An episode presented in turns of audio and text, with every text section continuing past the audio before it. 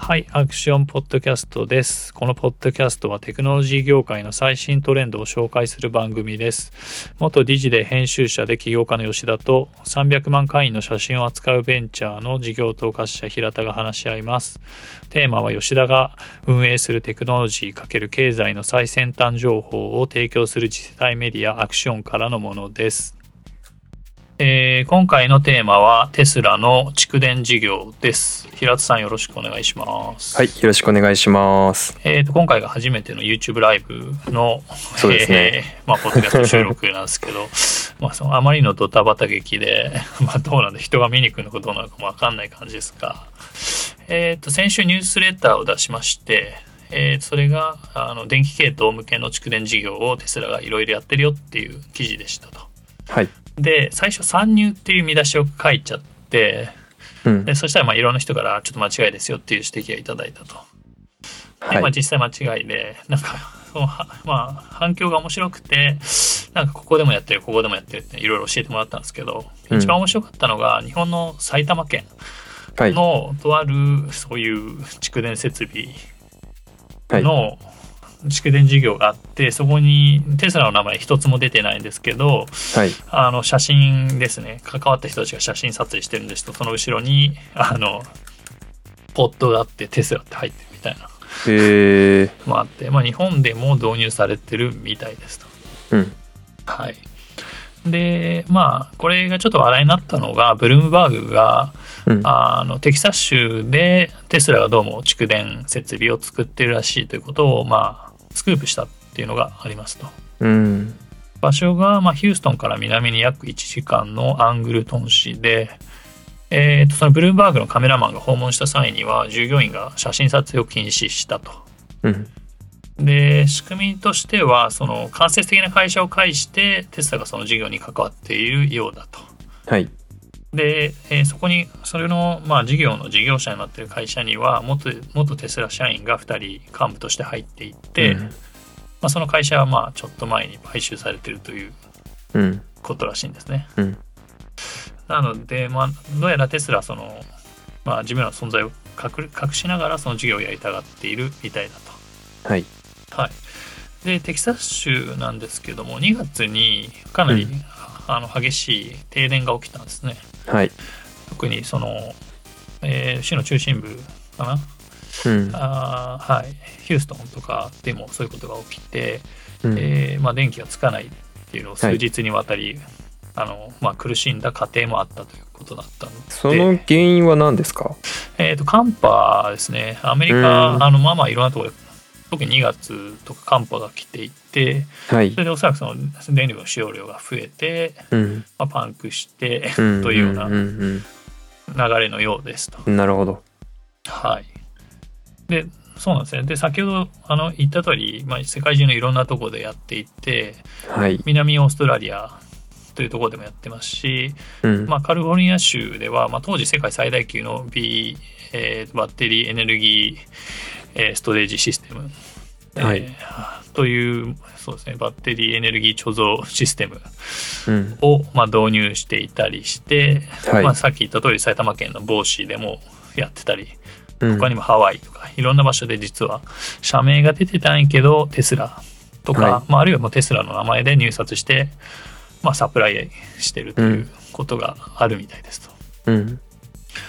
でその蓄電池のその収益規模なんですけども、はい、あのまあテスラの収益の9割は、まあ、自動車だと。うんはい、でのえっ、ー、とですねあの会計の報告上は、はいうん、自動車と、はい、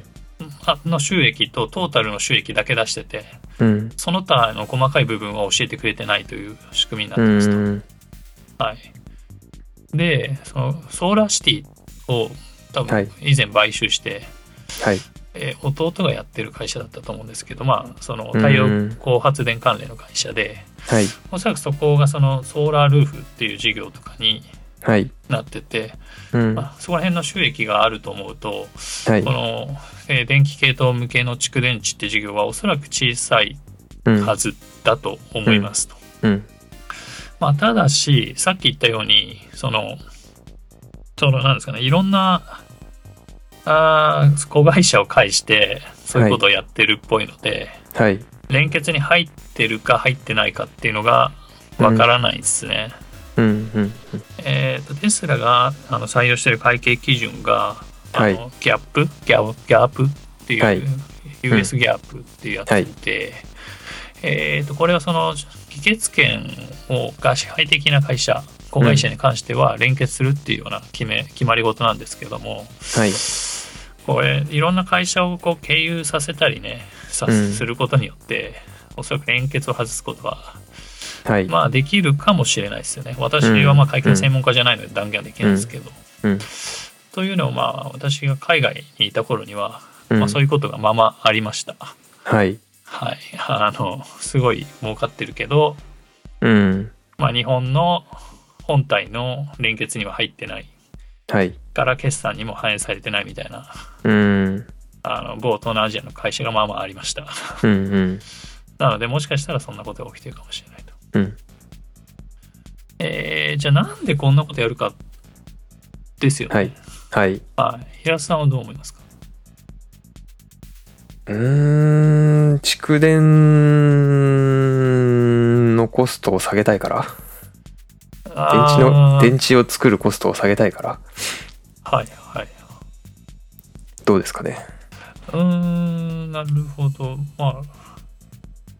あ、どうなんですかね。子会社を介してもコストが下がるかどうか。いや要するに、その、なんていうんですかね、作る、その、ボリュームが増えていくことによって、まあ、コストが、まあ、へ下がっていくじゃないですか。ああはいはい。はい。そういうことを意図して、まあ、普及するために頑張っているのかなと思っただけです。なるほどなるほど。まあ、はいもしかしたらそうかもしれないですね。うーん。まあ、で、どうなんですかね。まあ、おそらくこういうシェルカンパニーってはいいうようなのを通すときには、はい。まあ、よくあるのは、まあ、静かにうん。う市場を支配しておきたいみたいな。ーん。バレないように独占したいとか。はい。うで、まあ、そこが一応本筋かなとはー思うんん。なるほどですけ。ど。はい。えーで、まあ、もう一つは、その、消費者事業でブランディングしてるじゃないですか。あの、うんピカピカ光る、 はい。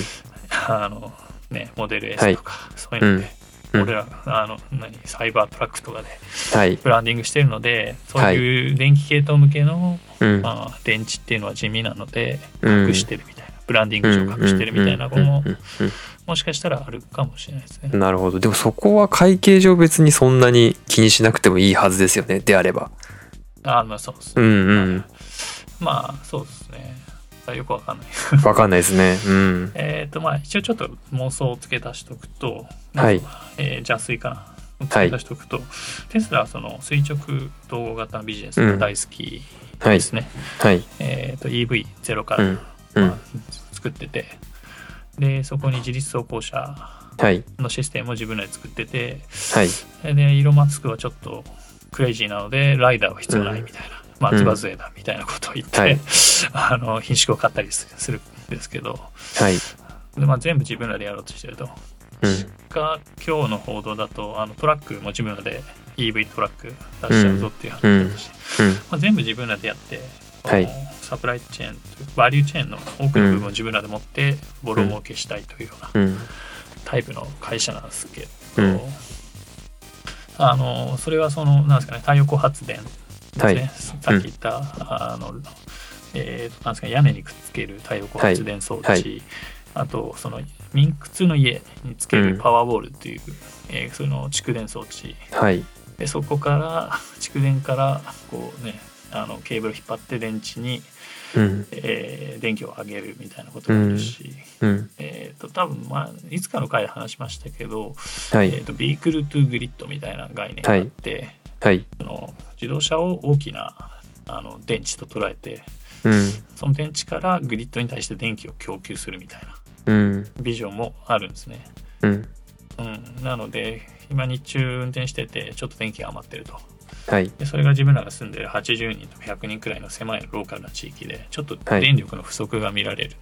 うんそしたら、えーとそこでもうその未来の 都市町ではオークションが開かれてるのではいそのオークションに入札してうん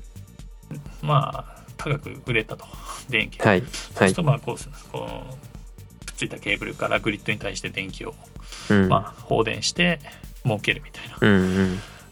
ですねこの全てのバリューチェーン全部支配してやろうみたいな、うんまあ、ことを考えてるとしたらはいこれがねじわじわこいつら全部支配しようとしてるとうんわかバレたらまずいじゃないですか、はいなので一部は子会子会社を経営して静かにやるみたいなのはあると思います。なるほどはいまあ、ただ、まあ、ちょっとやはり想像が膨らみすぎてる感はあるかな。うんはい。まあそんな感じですわ。はいでちょっとケーススタディでこの、はいえー電気系統向けの祝電っていうジャンルをあのちょっと分かりやすく説明してみたいと思うんですけど、はいえっ、と、えーこれは、あ、そうですね、南オーストラリアの、えーものの話で、えーなんだっけな、ごめんなさいね、ちょっと待ってね。 あーホーズホーズデール蓄電施設についてですけども、はいえー、とテスラが2017年に契約を勝ち取って大体、えー9000万、えー、豪州ドル、えー米ドルで7000万ですね、日本円で70億円くらいかな、はいでまああの契約を取ってあのこういう電池の束をというかこうなんですかねぶっとい電池をの束をまあ送りつけて、まあ、設備を作ったというものなんですけども、うんああこのえ経緯としてはあのなんですかね南オーストラリア州は大規模な停電が起きていてその停電状態になった時に、えーどこはにい電気が溜まっていて、そこからその電気が、その電気系とグリッドに対して流されることによってその、まあ、ブラックアウトを防げたいという経緯があったとはいでビジネスの仕組みとしてはそのフランスのネオエンかな、っていう会社が、まあそのえーバッテリー施設を所有うん運営していて、テスラサプライヤーって立場なんですね。はいあーでそのはいでそのビジネスの収益性なんですけども、うんえー、と2020年上半期にやっぱりあの停電みたいなことが起きて、うんうんそこでかなり活躍したらしいんですけど、まあ、戦力込みに、そうそうそうえっ、と、これ、民間の会社がうんあの電気を上げてるので、うんうんで、その卸売価格が変動してるから、は停い電してる時って、うんまあ、値段、どうですか、上がりそうですよね。ね上がりそうですねはい、そのうん上がって、それで、まあ、その上がったところに売ったので、まあ、うん儲かってるんですね。うんうんうんなので、稼働してから2年半なんですけど、えー、EBITDA ですかね、はいまあ、まあ、簡単に利益がだいたい1800万ドル。うん日本円で90億ドルくらいなので、うんそのかけた、えーテスラが入札したような価格とほぼもう同じくらいの金が取れてるわけですわ。はいなので、その事業者側としてはもういい投資になったなという感じだと思うんですけど、うんうんまあ、テスラとしてはね、売り切りなので、はいなんていうんですかね、そんなにでかいビジネスになっうんてないかなという感じなんですね。はいあの自動車は2020年で、えーどれくらいか大体3兆円オーバーくらいの,、はいあのし収益があるんですね。うんあそして全体でで自動車が、そう自動車が3兆円くらい。はいはい、でそれに対してまあ90億円っていうのはまあまあ小さいですよね。うんなので、まあ、おそらくはやはり自動車に匹敵するほどのサイズにはなってない。はいでそれを子会社を使って隠してるってわけでも多分ない。うんうんでこのここここに虫眼鏡をつけるとわかるかなっていう感じです。はいうんうんうんうんなるほどではいはいはい。じゃあテスラ何やってるんだっていうのでもうちょっとビジネスをブレイクダウンしてみようかなっていう話なんですけど、はいえー、といつぞや電池の回をやったと思いますね。確か、電池やりのま時し代たねが来たぜみたいはいなのやったと思うんですけど、再生エネルギーとセットだったような気がしないでもないですけどはい、そうおっしゃる通りですね、やっぱりそうですね。まあ、ここでもやっぱり再生エネルギーとすごい関係性が深いんですけれども、はいその、まあ、あの電池のセルっていう部分があって、まあ、本当にほぼ中核だし、もうほっとかない重要なあのはい具材なんですけど、うんここはあのパナソニック LG 化学、うんえーと CATL から はいあの供給を受けてるとうんでそれをまあ電池パックですねに仕上げるんですけども、えーなんだパパックですね に仕上げていて、えー、とこの蓄電の装置とかだと多分ものすごいおびただしい量のうんあの、えー電池がなんていうんですかねあのサーバーラックみたいなわかるかなサーバーラック、うんみたいなのにこう入ってて一個はい引くとここにずらーっと入ってるみたいなのはがいやっていって、うん何個も何個も積み重なっていってそれらがまあちゃんと、えーまあ、電気機あのそうですね統合されていてシステムで管理されてるんはいですけども、まあ、その付加価値の一つがバッテリー管理システムって言われるもので、えっ、とちょっとテスラはそこをあんま詳しく情報出してないんではいあの日産の、まあ、リーフの場合は、うんえーリーフ、まあ、じその EV 乗ってる、はいえーとバッテリーパックの BMS の場合は48個のバッテリーパックの充電状態を、はいまあ、2つの BMS うんで監視して、うまあ、んこの、えー、と全てのセルの充電率を揃えるようにしてると、なるほどはいうんうんいっぱいセルがあるんで48個うんを揃えて使うようにするらしいんですね、うんうなんーかん1個だけ使いすぎるとかを防いだりすると。はいあとは、その、えっ、と、バッテリーを管理する役割を担ってますが、うんあの、そのエネルギーの利用可能量を計算して、はうんその、えー車の航続距離とかも算出するみたいな、うんえそういう機能もありますと。それが、うんえ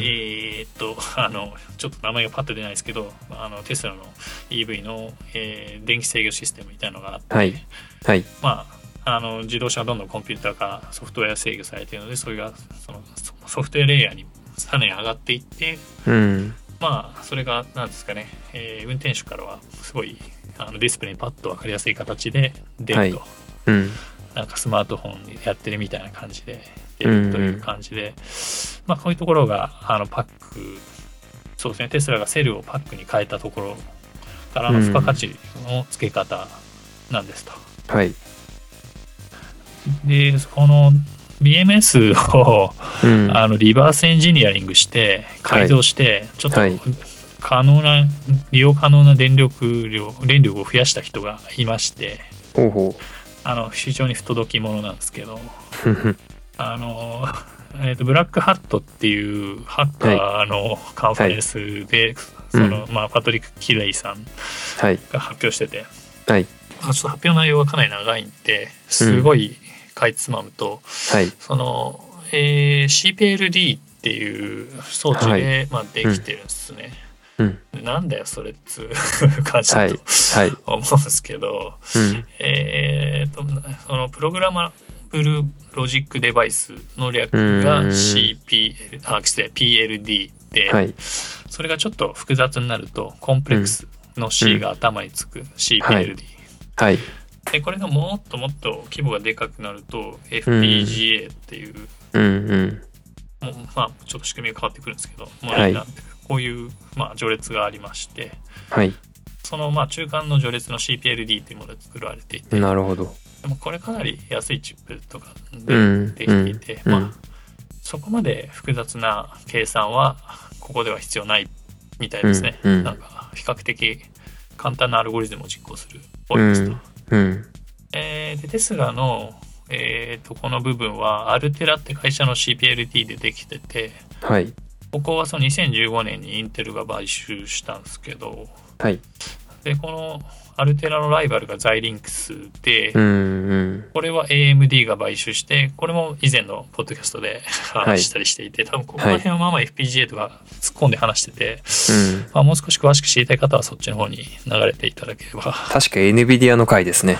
あすあと NVIDIA の回もあるし、あーあのね AMD がなん言ってで、回ありましたっけそうですね。NVIDIA が、そう、あの、なんだっけ、まあ、ARM とかいろいろ買収してた理由はいについてやって、で、その、はいそれに反応して AMD がザイリンクスを買収したんですけど、うんうんうんという、はい、ところでですね。だから、両ちもやってます。はいはい。えーはい。さて、さて、かなり冗長なんですけど、はい どうもなんですかね。えーっと、さて、そろそろ本丸のそのバッテリーエナジうん。ー、あ失礼、あーっていうか、バッテリーエナジーストレージシステムですね。はい。えーまあ、蓄電の設備うん。について入っていこうと思うんですけど、はい。はい、先ほど平田さんが言ったように、うん。その、えーっとリ、再利用可能エネルギはい。ーと、えーを、まあ、こう、グリッドに導入するのに、うん。えーこの BESS が非常に重要なんですね。 BESS っていうのは何ですかえー失礼バッテリーエネルギーストレージシステム。なるほど。はい長いですね。はい。い以下 BESS でいかせてください。はいあのはいこれは、はい、どんな理由があるでしょうか平田さんどう思いますか 非常に難しい。バッテリーエネルギーストレージシステム。はいどんな理由がえーとそうですねもうちょっと情報を足していくと、はい。えー、とその太陽光発電とか風力発電はい。が、はいあの、の、なんですかね、がの発電って、どうですか、はい安定的なものだと思いますか、それとも、あ、そうですね。あの、不安定なので、まあうん、蓄電が必須ですよね。はいはいはい、はい。そうなんですよね。うん。その、はい、すごい不安定なので、蓄電が必須だし、はいあと、その、グリッドの中では、周波数の変動の調整が必要なんですけど、んえー周波数って聞いてな、なんだそれはって話になってくるんですけど、はい。まあ、平田さん、このポッドキャストの音はいはい。の編集してるじゃないですか。はいあ。れもまあある意味周波数の調整そうですね。はい。あの波形見ながら切ったりやったりしてはい。やってると思うんで、まあ はいあんな感じです、うん。あれを調整しないといけないですけど、うん。まあ、不安定なうん。うんあの発電からそうね太陽光発電や風力はまあ出力も不安定だしはい周波数の変動もまあまああるっていうのうがん。あって、そこもあのバッテリーエネルギーシステムでう管ん。理するべきうだとん。うん。うんでそうなんですよねそのバッテリー部分では ランプレート制御アリズアルゴリズムっていうものが走っていてこの出力の変化をやっぱり制御するアルゴリズムが走ってるし、うん。えーとそのグリッド全体でもこの需要と供給を、まあ、調整するようなアルゴリズムだったり周波数をうん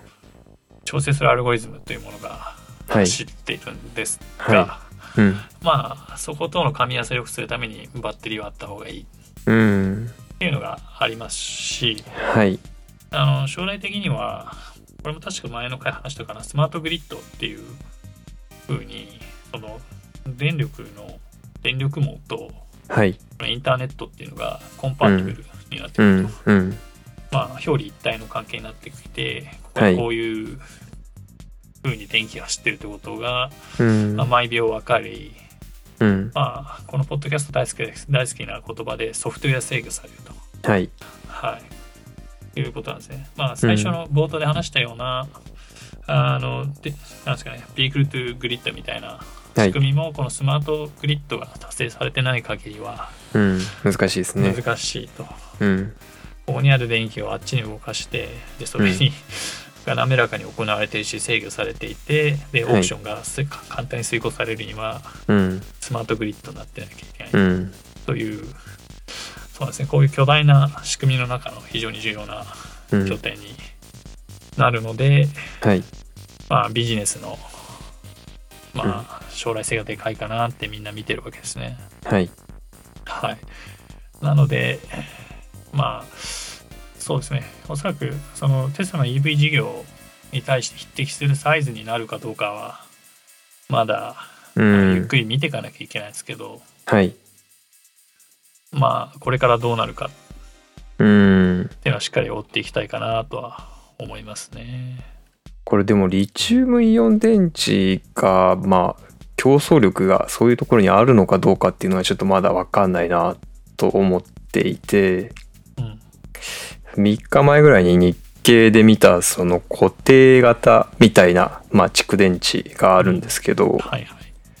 レドックスフロー電池とか、うんまあ、住友電工がやってるそのレレドックスフロー電池とかあとはナス電池はい東京外資がやってるそういうなんていうんですかねサーバーのコンテナとかと同じようなまあ見た目なんですけど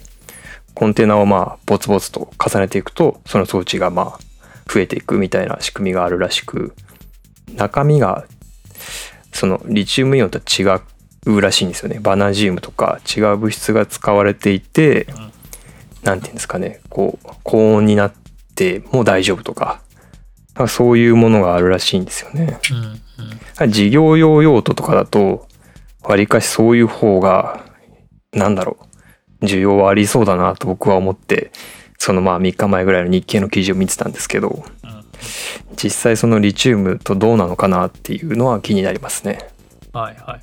えっ、と、そのリチウムイオン電池、二次電池うん、ですけど、はいその、スマホとか EV みたいに、うん、その利用するときの、まあはい条件が、まあ、ある程度厳しいですよね、これ。うん、あーですよね、こう、うんいろいろ。 めちゃめちゃ我々使うじゃないですか。はい、だし、例えばその動画アプリをスマホで使ってるときには、まあ、電池の食い方が激しくなるうん、わけですね。動画をエンコードし、えー失礼、デコードして、うんまあ、ストリーミングするとはいい、うことだし、まあ、たくさんうんパケットを受け取ったりすうるん、ので、もうデモとかも動いてるし、はい、 GPU も動いてる、うん、な CPU もまあまあ頑張って動いてるということは、はい電池を食ううん、し、まあ、最近は急速充電みたいなし、ね、仕組みもはい出てきてきて、うん、まあ、そういったその性能要件を満たすのはリチウムイオン電池がいいし、はいうん、えー、とこの多分10年くらいはそのうん性能改善ですね、であのはいあーエネルギー体積かなエネルギーのうんまあサイズ、 まあちょっとふわっとサイズでサイズのまあ改善に関しては指数関数的におかはい、うまくいってきたわけですうん、なのでまあそうですねそのスマホとか EV ではまあこいつらが強いという感じなんうん、うでんすけど、、うんはい、そうですね、そのグリッドの用途で考えると、うん、おそらくそんなに細やかな出し入れはうん、なさげな印象なんですね。うん、うん、うん、はそういですね。はいなので、例えばそのさっき出した南、えーオーストラリアの例を見ると、はまあ、い、つまりちょっとブラックアウト気味とかね、うんそ、の電力供給がかなりうまくいかなくなった時に満を持してうん、放電するっていう うん、うん。やり方なので、割とダムと同じような使い方なんですかね。ああおっしゃる通り、おっしゃる通りです。なので、その、もっと言うと、つまりエネルギー貯蔵っていう、うんもっと広いことができてればいいので、うんはい、電池である が必要もうんもしかしたらないかもしれなくて、はい、なんかすげえアグレッシブなやつだと、なんか、その水をずっと上下させまく繰り返していくらしいんですね。はい、それによってエネルギーを貯蔵できていて、うん、でそれがまあ使いたい時にうん、また電力に戻すとかうーん、あーはい。もううんちょっとクレイジーなやつだと確かなんか、なんか、このラピュタみたいな、はい、ラピュタが地面に突き刺さったようなはい、釣りがあって、はい、そこで石の、あのラピュタの石の塊みたいなのを上に上げて、下に下げてってすることによってずっと繰り返すんですけど、うん、それによってやっぱりこの質量エネルギーかな、うん合ってるかな。いまあ、あのごめんなさい物理学弱いんですけどこう、はい、まあ、このものが動いてるエネルギー、うん、エネルギーを動かすことものを動かすことによってエネルギーが貯蔵されているとみなしてはい、それをまた引き出して出すみたいなうーん、ものまであってそうですねはいだから、まあ、リチウムイオンに限電池に限らないし、まあはい、もう電池に限らない保存方法はもしかしたらあり得るうーん、と思いますねうん、うんはいはいなのでそうですねごめんなさいそうかバナジウム関電池したっけそうですね。20年ぐらいなんか使えるらしいんですよね、寿命が。なるほどなるほど、まあ、そそれもめちゃくちゃ長いですね。まあその時にはもう多分また違うテクノロジーが来てるだろうとは思うんですけど、うんそうっすね全固体電池がブレイクスルーを起こしているとか。はいうん、その電池の取引ってはい、すごい、あのメーカーとメーカーの間で行われてるじゃないですかはい、であんまりデータが外に出ないじゃないですかうん、でこの電池でこういうことができるって分かっ A 社が分かったとしたらうん、その競合の B 社に知られないようにするからまあうん秘匿するんですけど、はい、まあ、そういう性質があるのでうん、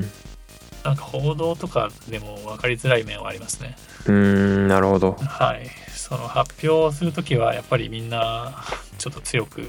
うん発表するので、うんうんじゃあそれが量産できるのかとか、ううんん